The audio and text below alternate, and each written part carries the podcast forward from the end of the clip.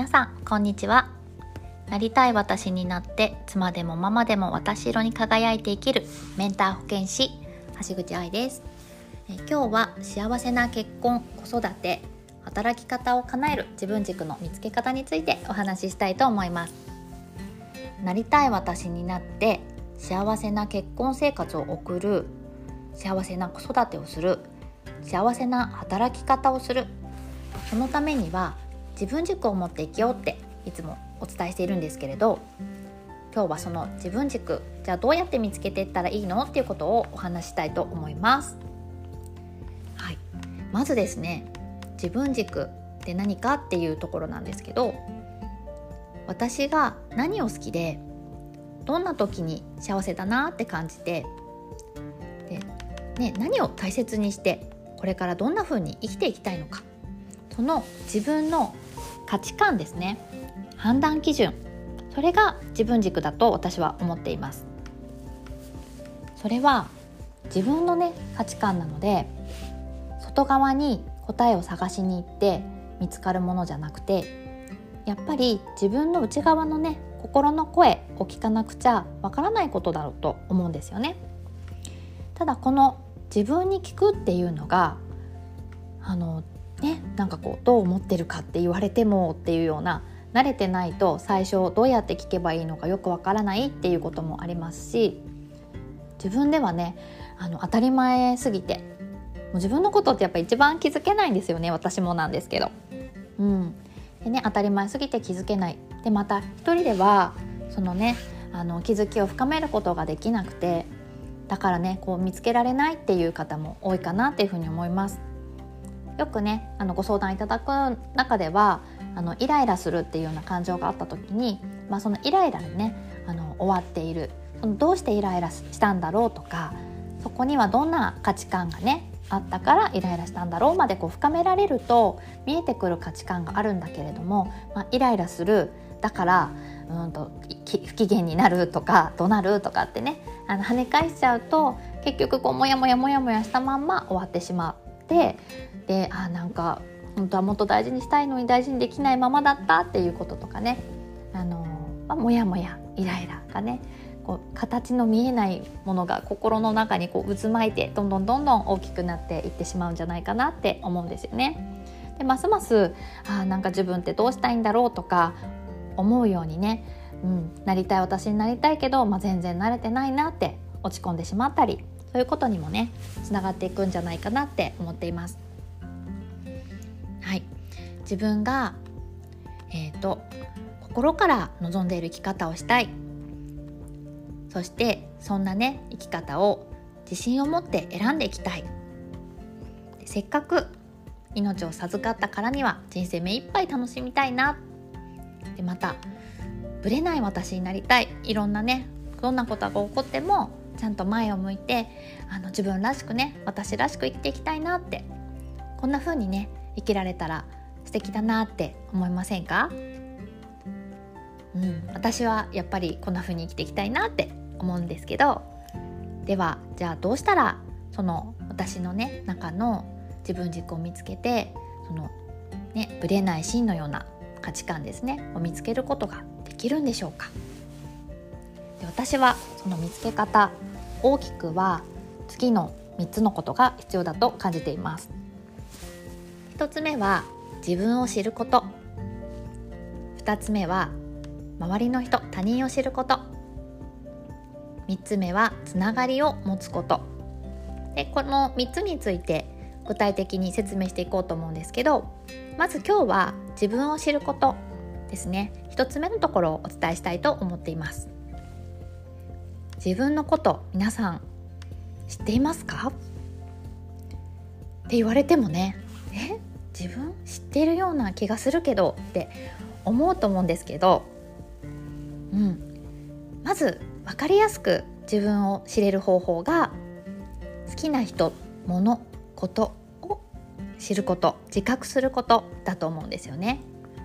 多分あの自覚してないけどたくさんあると思うんですよね。でそれを無意識のところから分かるっていうところにちょっと引っ張り上げて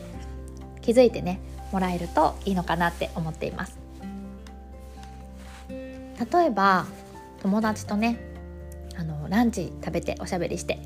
うん、っていう時間を過ごした。でそこで食後のお飲み物何になさいますかって店員さんに聞かれてそのお友達が「あ私コーヒーがいいです」って言った時に自分も「私もコーヒーで」っていうようにねこう同じものを選んだりっていうことはありませんか？でもその時自分は、まあ、本当はね、まあ、セットにも入ってない紅茶が飲んでみたかったでも別料金だしなとかねうんなんかそういうこう迷いが、まあ、生まれたりしますよね。でそこでコーヒーでいいですって言うかもしれません、まあ、逆にねコーヒー飲みたかったけど紅茶でって言うかもしれませんね。うん、私たち今自分が何を食べたいとか飲みたいとかなんか分かっているようで実はあんまりねこう気づいてあげられなかったりそういう一つ一つをあの叶えてあげられなくてあのっていうことがね実は起こっています。そこに気づくとそのねちょっと別料金でプラス300円ですとか言われてもその時その紅茶を選ぶことですごく自分がね幸せな気持ちになれたかもしれない、うん、それって300円ですよ。よく考えたら300円ねハワイ旅行に行くとかだともうね何十万円とかかるのでそう簡単じゃないけど、まあ、その300円でねもしかしたらすごくこう満足できるかもしれない。っていうことがねあるんですよね。うん、私は意識してることは何かを選ぶ時にコーヒーでいいですっていうその「で」じゃなくてコーヒーがいいですっていう「が」で選んでるかどうかっていうのを自分によく聞いています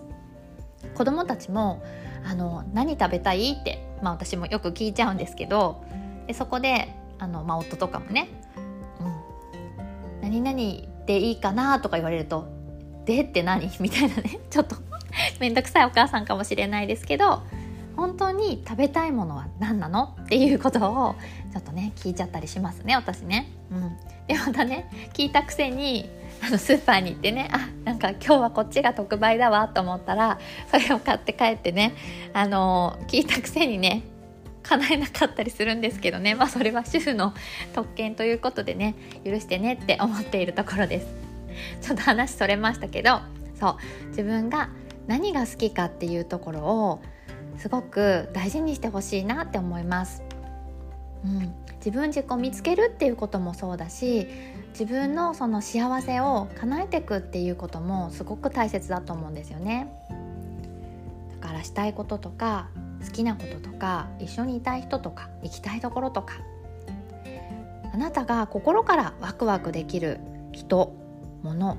ことって何ですか？ぜひ自分の好きの感覚を見つけてもらえると嬉しいなって思います。私あの旅行に行ったりする時もうん、結構あの自分の欲求をすごい大事にしていてなんかあのどこどこでいいやっていうのは基本ないんですよね。うん、なんか時間とお金使っていくから行きたいところに行きたいってあってまあ子供がね行きたいところに一緒に行くとかもねそれは子供が喜ぶと私も嬉しいので行ったりはもちろんしますよ。うん、で旅行先とかそうですね。あの例えば私沖縄が好きなんですけど死ぬまでに絶対にあの本島だけじゃなくて離島に行きたいってずっと思ってたんですよね。ずっとっていうわけでもないけど。そうだからねそれを自分を大事にする生き方をしようって思ってからもうねあの多分沖縄の離島に行ったら本島に2回安い時期に行くのと同じぐらい多分飛行機がね北海道からなので乗り継がなきゃいけないしお金はねやっぱりかかると思うんですよね。うん、だけど一生に1回絶対行きたいって思ってるところがあるのにそれを、まあ、いつ命が終わるかも分かんないのにね行かないのは嫌だなと思ってそれをね、まあ、夫に言って私のね行きたい行きたかった。宮古島にね行けたんですよね。もうねめちゃめちゃ幸せで。でなんで行ったかっていうとあのシュノーケリングがしたかったんですよね。もうねあれはね最高でした。あの宮古島の吉野海岸っていうところがあってね。あのビーチからもう本当に膝丈のあの深さのところでお魚がねすごくたくさん見えてねとっても楽しかったんですけどね、うん、こんな風にぱりいつか叶えたいって思っていることをねあの大事にしていくともうめちゃめちゃ幸せがね増えていきますね。はい、で自分がね何を大切にして生きていきたいのか自分はどういう時に心から幸せだなって感じるのかその思いが分かると自分の選択基準っていうのがはっきりしてきます。でそこで後悔しない選択ができるようになります。ね、私がその宮古島でシュノーケリングをしたかったのはあの、ね、あの感動したかったんですね。わあ綺麗とかわあお魚いっぱいいるっていうね感動が痛かったんですよ。ね、あの沖縄のあの沖縄そばも好きなんですけど、まあ、沖縄そばはね本島でも食べれますよね。まあ、実際はあの沖縄そばの中では八重山そばってそのちょ石垣島とか宮古島とかのねあの離島のお蕎麦と、まあ、本当のお蕎麦と、まあ、厳密に言えばなんか違ったりもするみたいなんですけど、まあ、そこではなくて私は海に行ってね「わあ綺麗海なんて綺麗なの?」って感動したかったわけです。でそのねあの自分の選んでいる基準がはっきりすると離島に行ってそこでなんか別なことをするとかねもちろんその海以外のところも行ってね楽しんできたんですけどなんかそこだけは外せないみたいなところがありますよね。うん、で沖縄あの高いからね離島をやめて本島にしようって言ってもし本島に行けたと2回行けたとしてもあの多分私はあのねいやいつか離島に行きたいっていう思いがねずっと思っててきっと後悔してたと思うんですよね。だからねもう本当に後悔しない選択ができてね旦那さんありがとうってね本当に余計にこう素直に思えるなって思ってるんですよね。うん、じゃあ自分がどうしたいかっていうところなんですけどここは自分とじっくりと向き合う時間とか環境を作るっていうのが一つおすすめなところです。こう本についてるねワークなんかもつい読み飛ばしちゃったりするんですけど、まあ、じっくりね時間を作って取り組んでみるのもとってもいいと思います。私のブログでもねなるべくあのワークとかもチラチラっと入れていきたいなと思ってますしあの LINE のねアカウントに登録してくださってる皆さんは毎月あの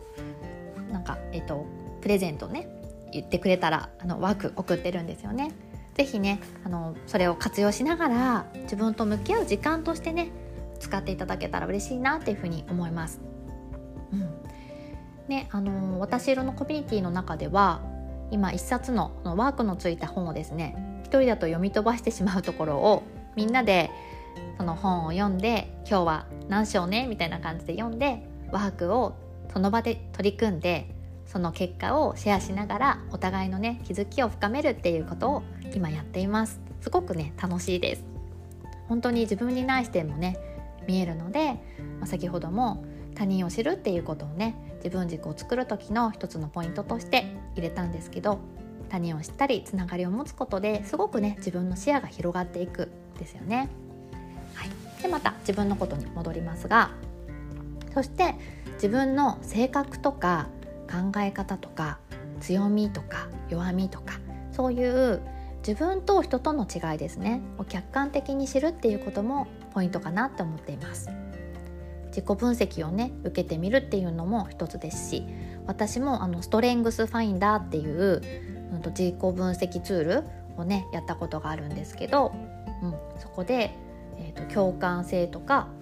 責任感とかと最上思考とかですね。あと何やったかな。あと2つ上位5つあってね。そういうあのあすごいこれ私の性格出てるなっていうのがね上位5つに出てきたんですけど、うん、そういうこう自分が、まあ、納得することもあるだろうしあこういうところやっぱり強みだったんだなってね確認できることもあるかなと思います。でまた人に聞いてみるのもね意外な意見が聞けると思うんですよね。そう私ってどう見えるってちょっと聞きにくいかもしれないんですけど私あの夫に聞いたら結構ストイックだよねって言われましたなんかこうやるって決めたらその向かっていくのがなんか夫からしたらすごくね自分を追い込んでるように私見えるんですかね？家で。すごい顔してやってんのかな？ねあのそのそれがねまあ夫はそこじゃないから多分タイプが違うんですよね全然。なんかおっとりした感じでね。うん。でなのできっと自分にないところとしてね見えるんだと思うんですけど、うん、あとこう人とのねコミュニケーション能力が高いねとかってね夫にも言ってもらえたりしますね。ただ自分のね気づいてないところに気づけたりってこともあります。そう。でねあのー、あなたはねきっとあのもうあると思うんですけど輝いてる人とか素敵な人見てあいいな羨ましいな素敵だなってね感じたこともあるかもしれません。で自分ってね結構普通だなって思ってませんか？私も結構ね自分って、ま、前はっていうか、うん、すごいなんか特別な得意技とか得意なこととかねないしいや普通だなってすごい思ってたんですよねでもね自分では気づかないうちにすごいねって言ってもらえたりとかまあね羨ましいってね思ってくれている方ももしかしたらいるかもしれないですよね。うん、私はその旦那さんとかね、まあ、身近な旦那さん夫を見ててなんかすごくこうね空気感がねなんか力の抜けた空気感があるんですよね。褒めてるのかって思うかもしれないんですけどもうすごくこうねなんか人とうん人をジャッジしないというかなんかねちょっと天然なんですけどなんか持ってるんですよこの空気感。これはちょっと口では説明できないんですけどね。うんなんかそのね真似しようと思っても真似できない空気感とかがすごい羨ましいなと思っています。ねもうそれをね受け継いでるのがうちのね次女ちゃんでねなんかいるだけでねこう可愛いっていうかねなんか可愛いんですよね。不思議だな。なんかそういうのいいですよね。何かできなくてももういるだけで可愛くてなんかいい感じって見えるね。うん。でくじ運もなぜかいいですね。持ってますね。うん。そう。だからねこうついなんか自分は足りなくて周りの人はすごいって見えちゃうんですよね。で特に私保健センターで、えーとママさんたちの相談をね受けてたりすると皆さん口を揃えておっしゃるのがやっぱり他のねママたち検診に来ている周りのママさんたちがもういつもねこう穏やかでにこやかで子供に対してもう怒鳴ったりもねしないでもうしっかりこうしつけもしてて素晴らしいお母さんに見えるでそれに引き換え私はこんなにイライラしてこんなことで不安になってもう全然ねあのダメなんですってでねそんな頑張れてないんですとかってねおっしゃる方がねやっぱりいらっしゃるんですよね。うん、でもねそれみんな言ってるよって 私はお伝えしていてするとね「あそうなんですか?」ってすごいね安心してかれるんですけどそうあのやっぱみんなねなんか私を低くしちゃうんですよね。で周りの人のことをすごいなって思っちゃう。でもね意外とこうみんなお家では角生えてますよとかって言うとねあ私だけじゃなかったってほっとして行かれる方が多いですね。うん、で私も、まあ、保健師でねその子育て支援に関わってきたりとかベビーマッサージの先生で子育てコーチなんてね子育ての勉強いっぱいしてますけどもうそれでもあの角ニョキニョキ生える時はあるし理不尽に起こることだってあるし、まあ、そんないいお母さんではないと思っています。うん、だけどまあいいお母さんを全然目指してはいなくってまあね、できたお母さんいいお母さんっていうよりはうんと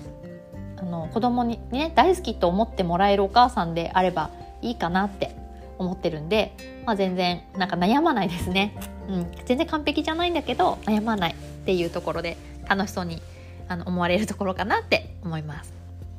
ね、でこういつもね当たり前に自分がやってることってねなかなか自分では気づけないんだけどだからこそこう人からね気づいてもらって認められたり褒められたりするとねあ私ってこれが得意だったんだ。長所だなっていうことにね気づけたりもします。自分をね知るっていうのはね簡単なようで結構難しいんですよね。で私もこの音声配信全然考えてもいなかったんですけどあのベビーマッサージのね曲をもういっぱい広めたいなと思ってもう無料でね YouTube に公開しようって公開した時になんかその歌う声が可愛いと言っていただきましてねこんなね自分ではねいや全然可愛いと思ったこと一度もなかったので、うん、なんかありがたいけども恥ずかしいみたいな感じだったんですけどね。でそのねなんか声を褒められてだから音声とかでお伝えするの合ってると思うよって声かけていただいたのでいやちょっとまあねそれを受け止めていやいやいやってあの拒否するのではなくてあそうやって思ってもらえてるんだなってことをキャッチして、うん、そうそう。そこね日本人ねあのいやいやいやってなりがちなんですけど。そう。でもねいいのいいの。周りの人からしたらそう見えてるっていう事実は事実ですね。うん、そう。だからねそれでまあうまくいかなきゃダメってこともないし、まあ、チャレンジしてみればまた見える世界がね変わってきたりすると思うのでそれをねやってみるかどうかは自分で選べるっていうところですよね。はいね、こうやってこう自分のことをねどんどんどんどん深く分かるようになってくると私らしさってね何なのかなっていうそそういうね土台ができてきますね。でこの私らしさを自覚している私の好きなこととか私の得意なこととか心地いいこととかそういう部分が分かるとね幸せに生きる、ね、あの時間が増えると思うんですよね。で幸せに生きるってあの幸せってこうなったら幸せってことでは全然ないと思ってて、まあ、何回もねブログとかでお伝えしてるんですけど幸せってなるものじゃなくてその瞬間瞬間感じていくものなので感じるものです。なのでその自分が幸せだな居心地がいいな楽しいなって思える時間を増やしていくことが幸せに生きるっていうことだと私は思っているので、うん、そのねあのためには自分の好きを知る自分の得意を知るそこはすごく大事なところになっていくと思います。なのでね、まあ、あのしっかりね時間をとってぐぐぐっと深めるのも大事だけど、まあ、じっくりゆっくりでも、ね、探し続けて見つけていってもらえるといいなって思うんですよね。自分の中にたくさんのこう好きの引き出しとかねできたの引き出しをねつけていくこと作っていくことで自分のね自信とかついていくんじゃないかなっていうふうに思っています。はい。長くなっちゃったので今日はここまでにしたいと思います。えーと、また、え次回は今度はですねその好きを見つけるっていうところを具体的にじゃあどんな好きがあるかなっていうお話をしていきたいと思います。えっ、ー、と今日は聞いてくださって皆さんどうもありがとうございました。ではまた。